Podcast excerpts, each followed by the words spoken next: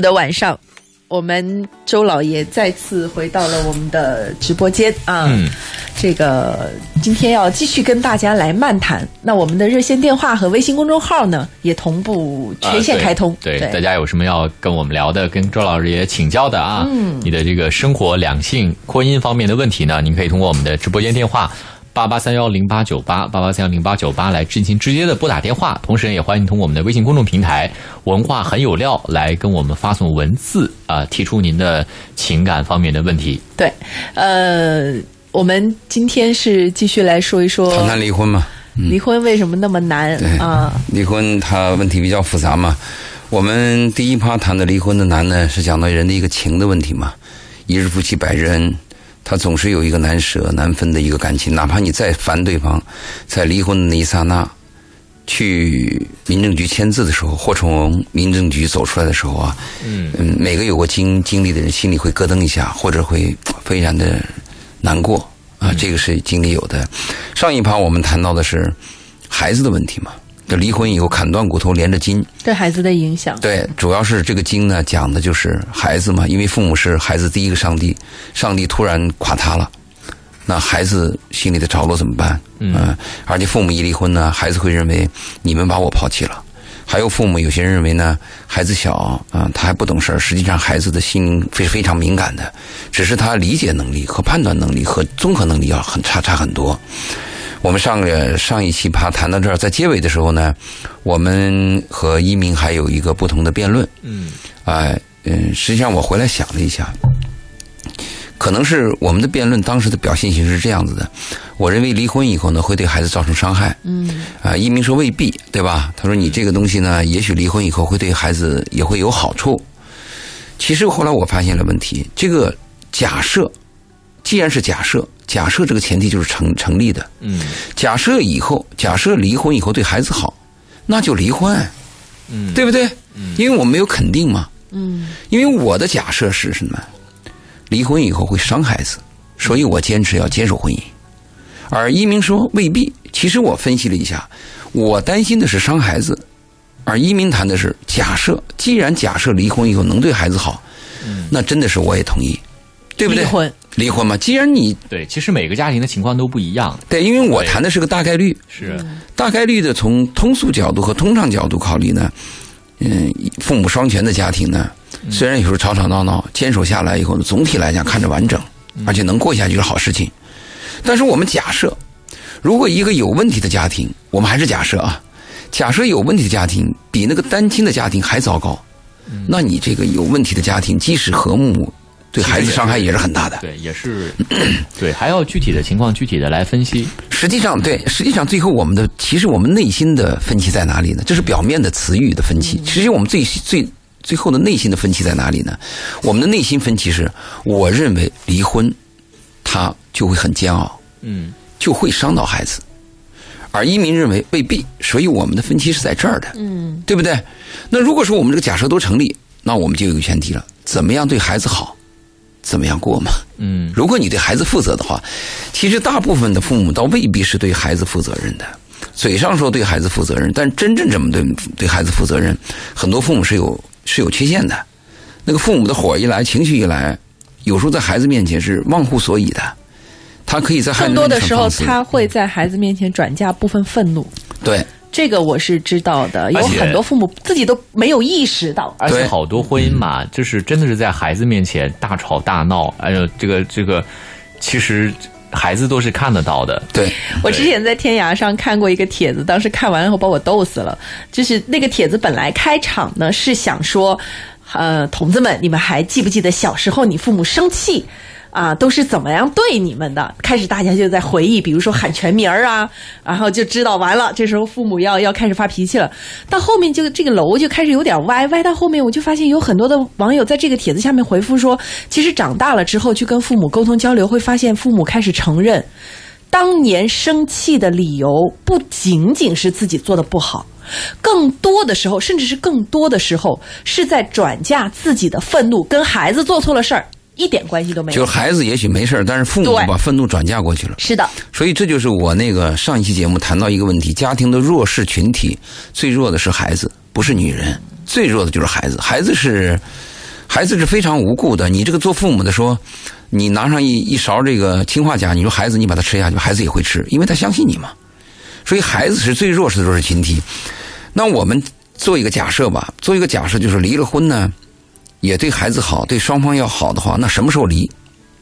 对不对？那我们就可以谈这个问题了。嗯，很多父母提到这个问题的时候呢，那我的建议是有两个时间点，一个时间点就是孩子很小的时候，比如说呃半岁啊，不太懂事的时候，就根本不懂事儿，还对父母这个很模糊的，甚至孩子只是在妈妈身边待的比较多的时候，他只要妈的时候，这个时候那就离呗，因为他从小就适应了这个环境，也也好，对吧？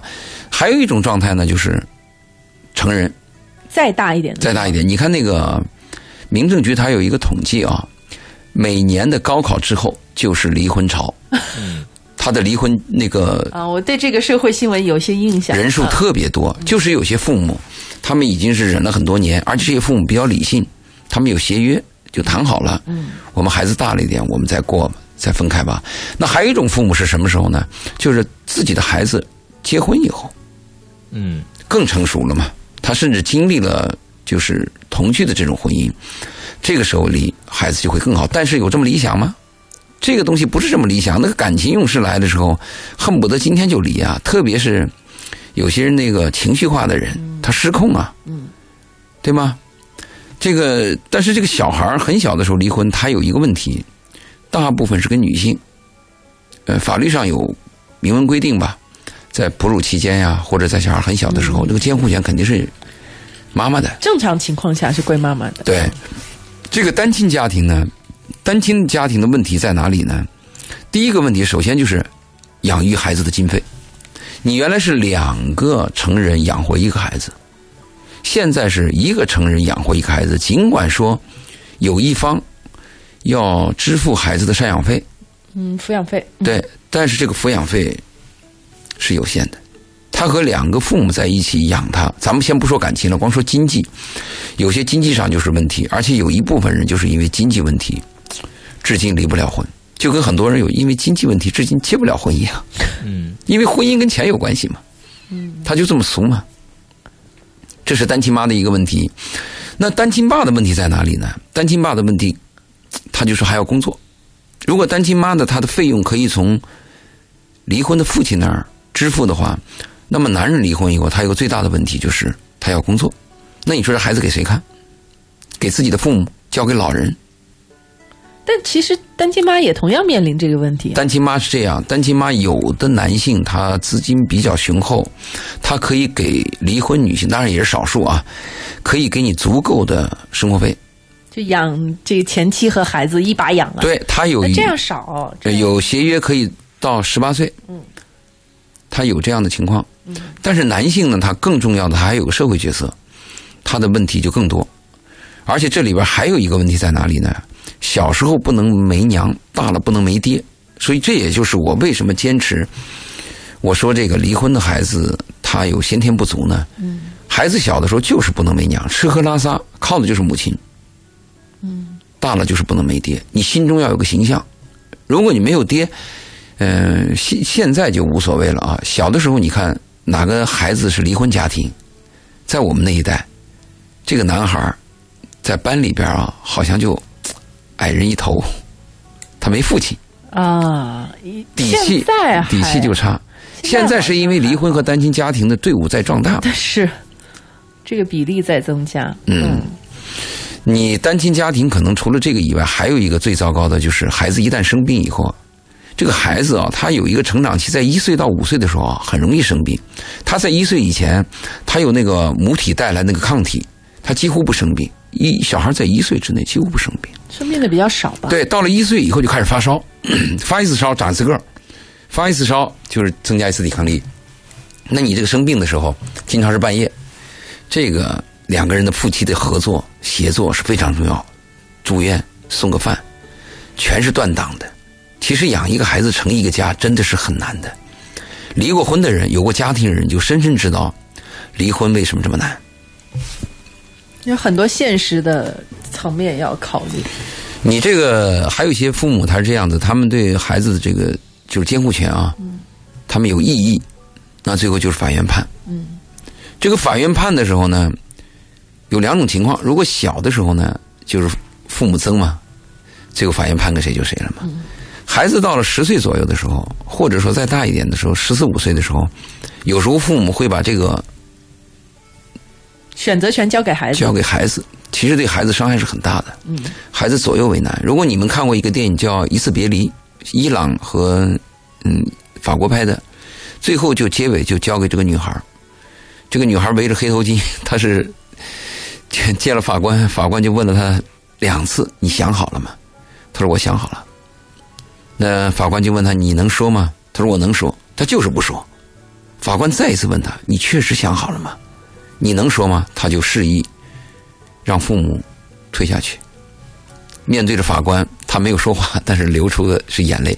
就是那个眼泪，我看了那个电影以后，我至今心里都难过。《一次别离》这个电影呢是，嗯，奥斯卡最佳外语片奖。我建议那些想离婚、闹离婚、要离婚的人，在离婚之前看一看，看看这个片子，同时再看另外一部片子，还是伊朗的，叫《过往》，也去看一看。嗯，看看这个片子以后，再决定是不是要离婚。如果要离，那就离吧。你离婚以后，我们大人好像是以为问题解决了，其实问题会更多。你比如说啊，就是离婚以后，嗯、假设女方带孩子，那么男方有一个探视权，或者男方带孩子，女方也有个探视权。这个这个探视权，我看的西方的电影和西方的文化，大家比较接受。啊，我送到你家去，彼此走的时候还拜拜。呃，夫妻两个处的还很好。跟朋友似的。跟朋友似的，而且前妻到我家来，我现在有一个新的老婆，哎，她还能坐下来吃顿饭。我到前妻家里呢，前妻家有个丈夫还跟我握握手，哎，聊聊聊两句什么啤酒的事儿。在东方这种家庭情况比较少，所以这个探视的时候呢，孩子心里有压力，紧张，嗯，父母心里也有压力，是一次不愉快的经历，是一次难过的经历。嗯这就是我们离婚以后孩子出现的问题。还有一点可能被我们忽视了，就是孩子的心理建设和人格的这个健全，他跟这个家庭结构和表面上的形式有很直接的关系。有时候我们会说，一件事情我们看实质嘛，你要那么形式干嘛呢？但是有时候请形式真是代表实质啊，真是这样子的。有些实质和内心的感受是通过形式表达出来的。你这个形式没有了，这个孩子心里就缺一块儿孩子的心灵的成长和他的痛苦，被很多家长都忽视了，或者很多家长是意识根本就到的。根本就不知道，愚蠢的家长遍地啊！我在我们那个餐馆的时候，我经常观察嘛，你会发现有些妈妈坐在那儿，孩子在旁边很难过，可能是考试有问题啊，或者刚才生气了，默默的流着泪，妈妈就在旁边聊天，就跟没事儿一样。没看到，对，上次我还碰到一个一个爸爸，呃，挺英俊的，个子高高一米八，他的女儿只有三四岁啊，在旁边哭啊，他还把孩子给训了一顿。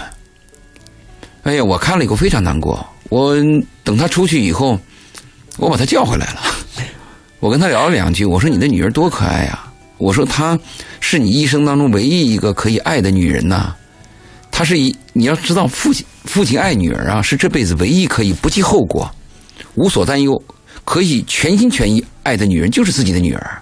你爱你老婆、爱你的情人都有所保留的，不定哪天会出问题的，唯独爱女儿啊！我跟他讲了这番话，他很感动啊。像这样事我见的很多。我有一次出差，在路边碰到，在马路这边，你看对面一个男孩男人打他的孩子嘛，哎呦，打一个女孩下得了手啊！我从马路冲过去，接着呢，过路的人还说我，说我多管闲事，说你管人家家干嘛？人家家打孩子，你管人家，他一定有事儿，你你管他事儿干嘛呢？所以我们很多做父母的，嗯，忽视了，忽视了这个问题。忽视了孩子的心理。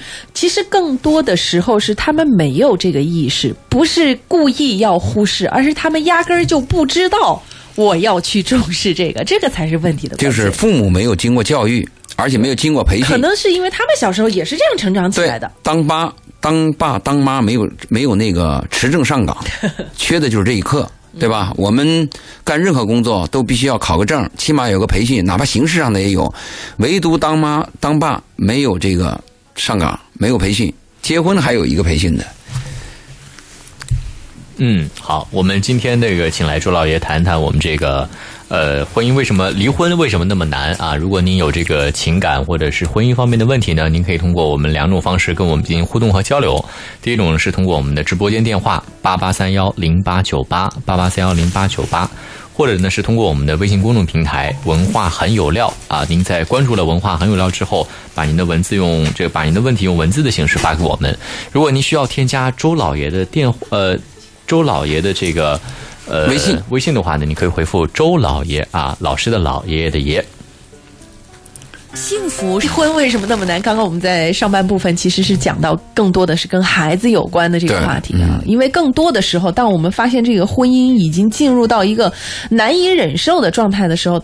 大概率的情况下，就超过百分之五十的情况是你已经有孩子了。对，当然不排除还有小概率的情况是没有孩子的。然后我们上一期节目也讲没有孩子好一些，没有孩子很好啊。你要是真的决定离了，那就拜拜呗。对，就是他没有那么多牵挂，没有那么多负担，没有那么多牵绊的东西在里面。对我们以为离婚以后可能解决问题，实际上离婚以后带来的问题可能更多。比如说单亲妈和单亲爸啊，普遍的现象，他有个补偿心理，因为我离婚了，我对不起你，结果是孩子要什么给什么。我现在看到的这个单亲妈和单亲爸在我身边的这个案例特别多，造成了孩子呢在学校里边要名牌就给名牌，因为爸爸妈妈总觉得我啊心里挺愧疚孩子，愧对这个做法就是恶性循环，这很糟糕的，非常糟糕的。他有什么样的恶性循环呢？你看啊，因为我离婚了，我对不起你，所以孩子要什么我就给你。注意啊，我们给孩子给东西的时候有有一个教育的方法叫延迟幸福感。就孩子要这个东西的时候，你不是马上给，应该告诉孩子，我下个月发工资，或者等一等，等到什么时候我再给你。那么孩子对给的东西非常珍惜，而且在得到这个东西之前，他还会货比三家，他有一个等待和耐心的培养。但是很多单亲妈就你今天要我今天给，不管这个东西有用没用，因为我心里边就觉得对不起你嘛，我就给了嘛，这样造成孩子对来的东西缺乏珍惜嘛。因为来的容易嘛，嗯嗯嗯，这是一个很明显的一个一件事情，而那具体的问题那就更多了。那我就做这个节目，就接到过一个妈妈的咨询电话，她来深圳工作，一个月几千块钱，她的矛盾在哪里呢？如果她回家乡，那么她就要回到前夫那儿去，前夫带着她女儿，但是呢，她就失去了钱，因为她要拿钱给孩子上学。但是如果他在深圳呢，就面临什么问题呢？他的女儿十二三岁就要跟着他的爸爸，他的爸爸是个什么人？抽烟酗酒，经常家里来一些狐朋狗友，一闹闹到晚上一两点，邻居都有投诉，所以这个做妈妈就特别担心，他就问我怎么办？他说：“你说我是回去跟女儿在一起呢，还是在深圳赚钱给孩子送学费呢？”那我的回答就很简单：你的女儿现在在一个非常敏感的期间，你应该回去。或者把他带来，苦也要苦在一起，甘蔗没有两头甜嘛。嗯，就是夫妻俩看着离婚是一句豪言壮语或者很解气的一句话，但是你真正开始走向这条呃离婚的路的时候，你的状态、你的经历，你会发现跟你的想象有很大差别。我们做这个节目的目的就是告诉那些要离婚的人，你们要三思而后行，就跟很多结婚的人，我们告诉你要三思而后行。还有一个环境，很多父母没有想到。你们可以做一个实验，如果这个地方的水质很好，土壤很好，它种出来的苞谷豆，它长出的玉米是一种状态；如果这个地方的土壤很糟糕，水质又很差，那同样的苞谷豆在这块土地上长出来的就糟糕。我讲这个例子什么意思呢？就是在一个爱的环境当中，一个孩子长大，他脸上是有微笑的，他的眼睛是纯的，是清澈的。但是呢，在一个艰难的家庭长大的孩子。他内心是复杂的，他神眼神是游离的、恐惧的，甚至还有欺骗的这个东西在里头。这个孩子是非常可怜的，是不一样的。一个孩子在爱的环境当中和在一个充满矛盾甚至有恨的环境当中长大是不一样的，它是有区别的。所以我们做这个节目呢，左右不了你的婚姻，也没法决定你的人生，但是我们告诉你，你要考虑到一些后果，这就是我们的目的嘛。嗯，你我们还听过这样的话吗？就是孩子到了十三四岁的时候，看到父母吵架离婚，孩子就会说一句话：“爸妈，你们要离婚，我就学坏。”啊，对，这是我们上期节目当中也提到过，对不对？而且还不是他这么说，案例很多，就是爸妈离婚以后，单亲家庭有些孩子就是学坏了，管不了了。原来父母还有一个唱红脸，一个唱白脸的，最后整个全垮了。嗯，那我知道的亲身案例就是，父亲在的时候，孩子还能按时起床上学；父亲离这个家走了以后，从那天开始，孩子就不上学了。挺好的一个孩子。挺聪明的一个孩子，从此就废了嘛。所以这个案例非常多啊。那我为什么上次跟一民交流这个问题呢？是因为我身边的案例比较多，也许我是见到的悲惨的多，所以我担忧就比较多。因为一民你见的光明比较多嘛，或者你还没有经历这种悲惨世界。嗯，其实离婚呢，真的是越来越普遍的一个现象。当然，就是刚才周老爷谈到的，因为既然来找周老爷。大多数都是确实存在的问题，所以他也提到了，就是他碰到的案例可能相对来讲都是比较糟糕的案例啊。是的，但他确实是我们有可能出现的一个方向。但是呢，概率还挺大。对对，我也，但是我们也也知道，确实是呃，也不是每还是要回到这个具体的来看嘛，对吧？其实也并不是每个家庭孩子父母一离婚，孩子就就真的就怎么样了。你说个案，对，也也不是说一个两个嘛。就是也是有一批，就是父母离婚了，孩子仍然挺好的，对吧？不不不，这里面有一个情况哈，就是这个挺好的的时间。嗯，你说对了，到底是挺好到什么时候？他十八岁以后还挺好吗？这个孩子二十岁后他做了个决定，这个决定是懦弱的。嗯，这个孩子才二十岁他做了个决定，这个决定是过激的。可能他这一刹那的一个潜在的东西，就跟原生家庭有很大的关系。对，那其实反过来说也一样，充满爱的家庭里头，对完整爱完整家庭里头也有失败，也有二十岁出做了一个决定是懦弱的，二十岁做了一个决定是激进的。其实这个跟他家里有没有离婚，没有心底的那个部分还是不太一样。我我倒是之前知道过一个数据啊，就是就是我们刚刚假设的一个完整的有爱的家庭里面成长的孩子的这个自杀率，嗯，他。真的是非常非常的非常低，不是没有，嗯，但是他的自杀率非常低，而单亲出来的孩子的孤独的孩子，孤独的孩子的这个自杀率非常的高，嗯，不光想要自杀的这个比例非常的高，成功率也不低。我印象当中有几有有十几二十个点，当时我都吓一跳。那就是说，他们这个意愿是非常强烈的，他们这个懦弱感是非常强烈的。但是如果家庭环境相对好的情况下，就是爱的这个比较多的情况下，这种东西啊，这个比例非常低。我们来谈，其实并不一定非常严谨，就是只能说个大概率。我们就真的这个还还不能说不严谨。对，如果我们讲案例的话是严谨的，嗯，就是说对不对？如果我们讲肯定与否，这个不严谨。我们其实真的没有办法说，呃，我们打包票，或者说离婚的和不离婚的。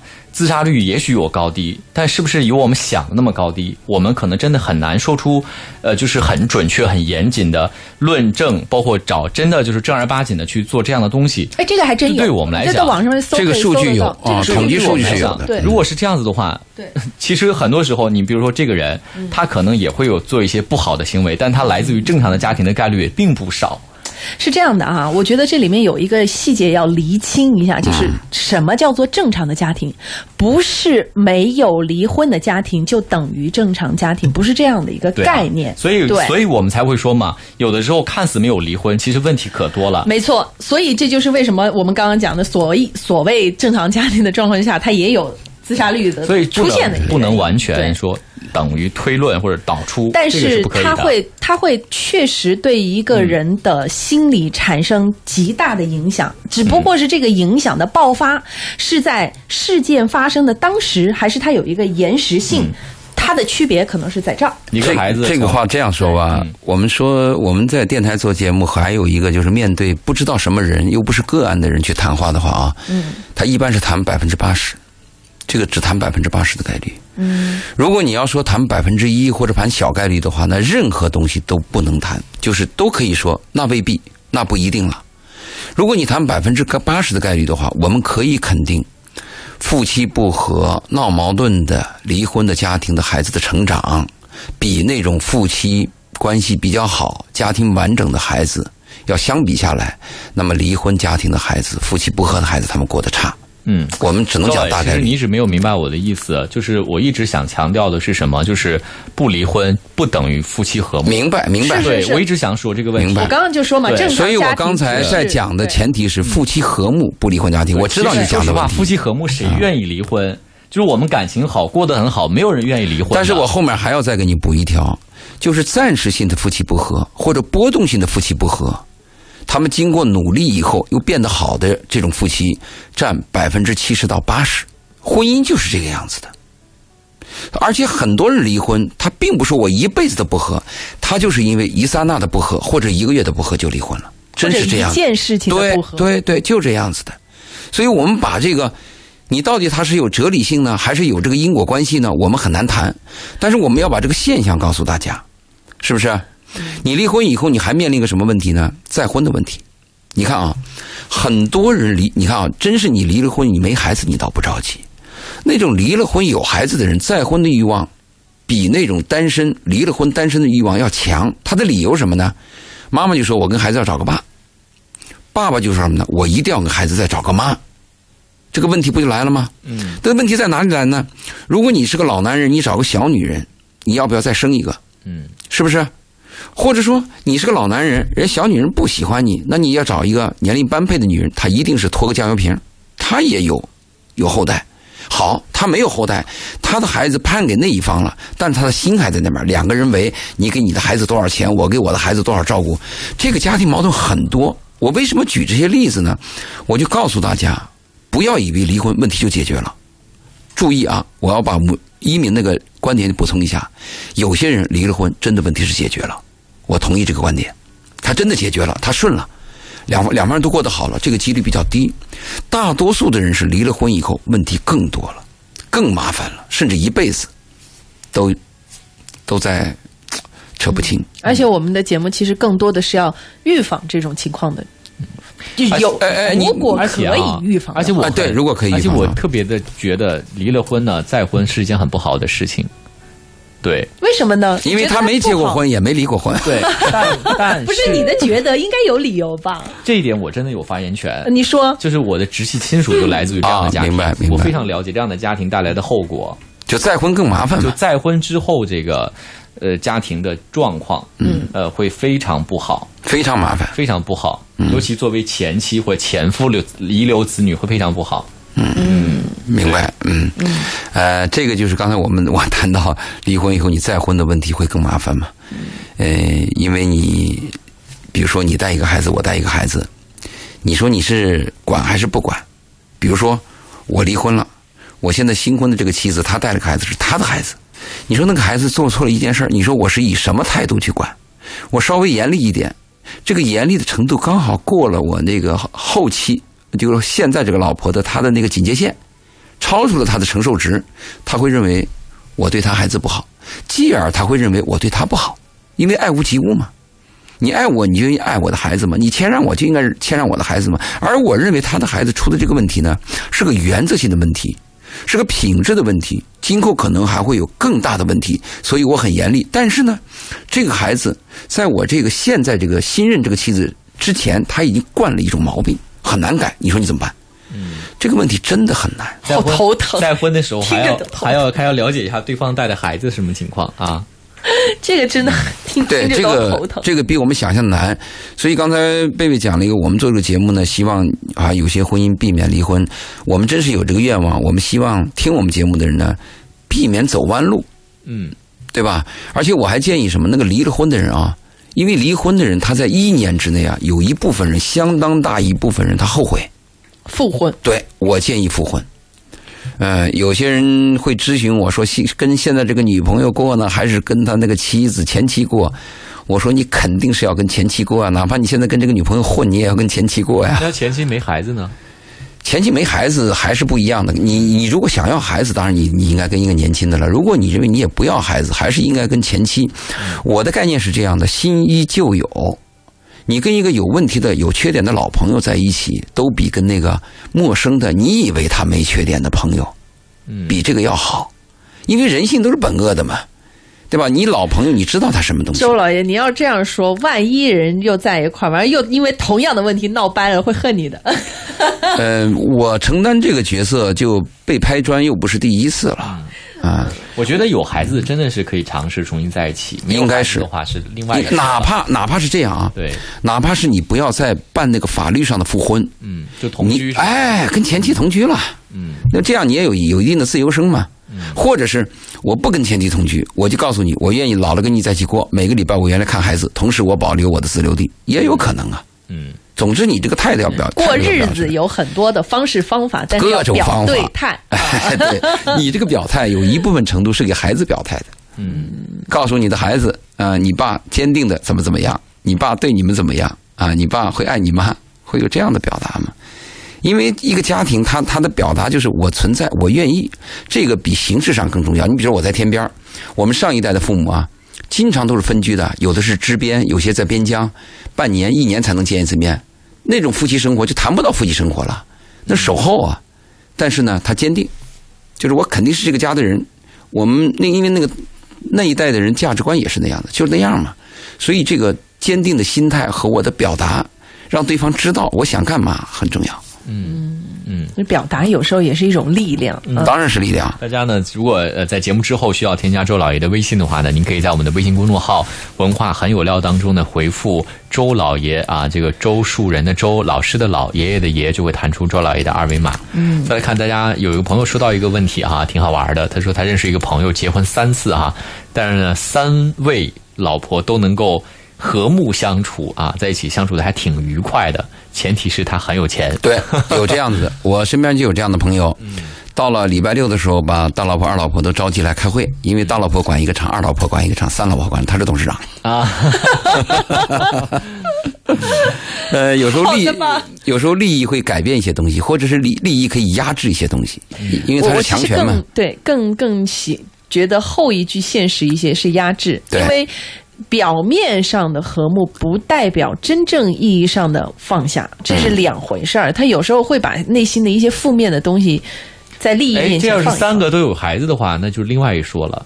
真的，为了孩子又掀起了新一哎轮，利益你这个提的是对的啊，有对，你看我们看的有些那个国外的一些人，他不是结婚很多、很多孩子吗？那这里边就有一个利益纷争的问题了。嗯每个每个这个家庭都有每个家庭的快乐，每个家庭都有每个家庭的烦恼。嗯、我对生活是这样认识的啊，只要你们两个人相处，没有具体的形式，前提是你们俩彼此要诚实。诚实是第一点的，你想干嘛跟对方讲清楚，对方能接受，你们俩能快乐，这个比什么都重要。同时你们就健康嘛。如果你在抑抑郁的这种环境下，不要说你会生病啊，孩子也会生病的。孩子的抑郁症有时候是来源于父母的，这个也被我们忽视了。孩子的抑郁症、多动症，包括那个我们说孩子有一个叫什么反叛逆期，跟父母都有关系。如果你的孩子一直处的很好呢，有什么叛逆期啊？叛逆期就是你压的时间太长了吗？你一直压他，有一天孩子就跟你说 no 了嘛，终于反弹了嘛？这个就是跟家庭有极大的关系。而且我们呃做这个心理咨询和做婚姻辅导的时候，我每次都会问你的家庭什么结构，你爸妈什么样子。我发现每个家长对孩子的影响，就是那个孩子长大了以后差不多，就是他的原生家庭的那种烙印烙印啊，是存在的，没有办法，你不知不觉的就是你爸啊，或者你不知不觉就是你妈，嗯，这个是这样子的，是还能一鸣这个可以有离感觉是吧？不不不，这个包不不仅是我自己啦，我身边的朋友都是这样子的，而且一个常识。对，东方式的离婚和西方式离婚还有一个不同，东方式有些有些家庭他会拿孩子做要挟，就是你要怎么样，我就把孩子怎么样。你听过这样的话吗？这个是很恐怖的一件事很恐怖的。他知道你爱孩子，他就绑架你的爱，这是非常低级的。另外还有一些离了婚的以后家庭，大部分啊，我说还是大部分，就是说对方的坏话。比如说妈妈带孩子就会说你爸这个人很糟糕，你爸多差多差多么糟糕。那么呢，爸爸也会抱怨说你这个妈妈有什么问题？这个孩子在这种环境当中长大是个什么结果？嗯注意啊，我们有个案例，几年前、十几年前的时候，我们那个新的工人来培训的时候，你可以跟他讲对父母的恩爱，要感感恩父母。每次讲到这一刻的时候，孩子会流泪。但是这两年没有了，孩子不流泪，孩子的眼睛是茫然的，为啥呢？没有父母了，现在都留守儿童，就是我们招来那些工人很多是留守儿童，因为他就在没有爸没有妈的环境当中长大的。你说什么爱一下父母啊，父母养你养养育之恩呐、要感恩啊，已经没有了。嗯，所以你在这种环境长大是一种孩子，你在另外一种环境长大又是一种孩子。那这样环境长大的孩子，应该不会变成父母那样吧？哎呦，很难说，心里冰冷啊，完全有可能。而且留守孩子的家庭问题更多，嗯，这我倒是知道。有毛病是爷爷奶奶惯出来的，心里边的孤独和冰冷是爸爸妈妈远离带来的带来的。冷漠，对，嗯，没什么人情味。一个家庭一定要在一起，一个家真的要在一起。我看过一个欧洲的一个记录，记录就说有一个城堡被敌人占领了，占领以后呢，城门最后终于打开了，因为守不住嘛，打开了。打开以后出来了很多的妇女，带着孩子。他说：“哦，对，那个、那个、那、那、那、那个、那个、那个土匪头子就说啊，他说你们这个城堡男人必须留下来，我们要杀绝，女人带孩子可以走。女人都出来了，有一个女人提了个要求，他说我能不能把我拿动的东西可以带走？那个土匪头子说可以，你只要拿得动你就走。城门再次打开的时候，你看啊，所有的女人背着个丈夫。”哎呦，那么纤弱的身体就背着那个庞大的丈夫出来，那个画面非常感人。就是我就讲家是多么重要，家是爸爸的王国，妈妈的堡垒，孩子的天堂。如果你把这个结构打破了，你这个家就毁了。所以我们为什么讲坚守婚姻？尽管有人跟我讲离婚以后更好，但是我还讲坚守婚姻，因为我不知道你离婚以后好不好。我知道有些坚守下来的过得好，所以我坚持这一点，这就是我的态度。我刚一开始就把自己的观点告诉大家了嘛。嗯，而且其实我们在节目里面也跟大家说了，离婚为什么那么难？难就难在婚后的日子，可能和你想象当中、你期望当中的是完差距很大全不一样的。。嗯对，，差距很大。嗯，而这个差距有可能会给你的心理带来再一次的落差。对，那么，那你生活可能就会越来越糟糕。没错这个这个这个可能性，我们说是存在的，但是不代表你一定会把日子过成这样嗯啊。我们还是要再次强调一下，所以我们只是希望大家都能够向好，而不是往下。结果是啥人啥命，你爱怎么样怎么样，我们没办法，我们只能是关心你、爱护你，谈这个节目。就是我们希望归希望，结果是怎么样，完全靠你自己。就像经济学家知道经济走势，解决不了经济问题，心理的专家也只能告诉你怎么办，只能是缩短你的思考，并不能决定你怎么办。最后决定是靠你自己。好，我们要再次提醒大家啊，因为周老爷的这个过来上节目的时间呢，也只有在每周五的晚上，在咱们文化星空节目当中。所以，如果呃你也碰到一些这个婚姻啊、爱情啊、情感啊、家庭啊等等方面的一些问题，想要和周老爷嗯更多的交交流嗯对你也可以关注我们的微信公众号“文化很有料”，然后呢回复关键词“周老爷”，嗯，呃，周树人的周啊，老师的老，爷爷的爷啊。朋友对问到这个怎么回听往期的节目哈、大家呢一可以在我们的益深圳当中呢回听一周内的节目，嗯，也可以通过蜻蜓 FM 呃听到以前的节目啊。当然，如果呃添加了周老爷之后，周老爷那边应该是有以前节目的录音的，就是我们周五的，我可以嗯告诉你，提供一下。好好好好，谢谢周老爷，我们下周下周五再见。嗯新闻快报由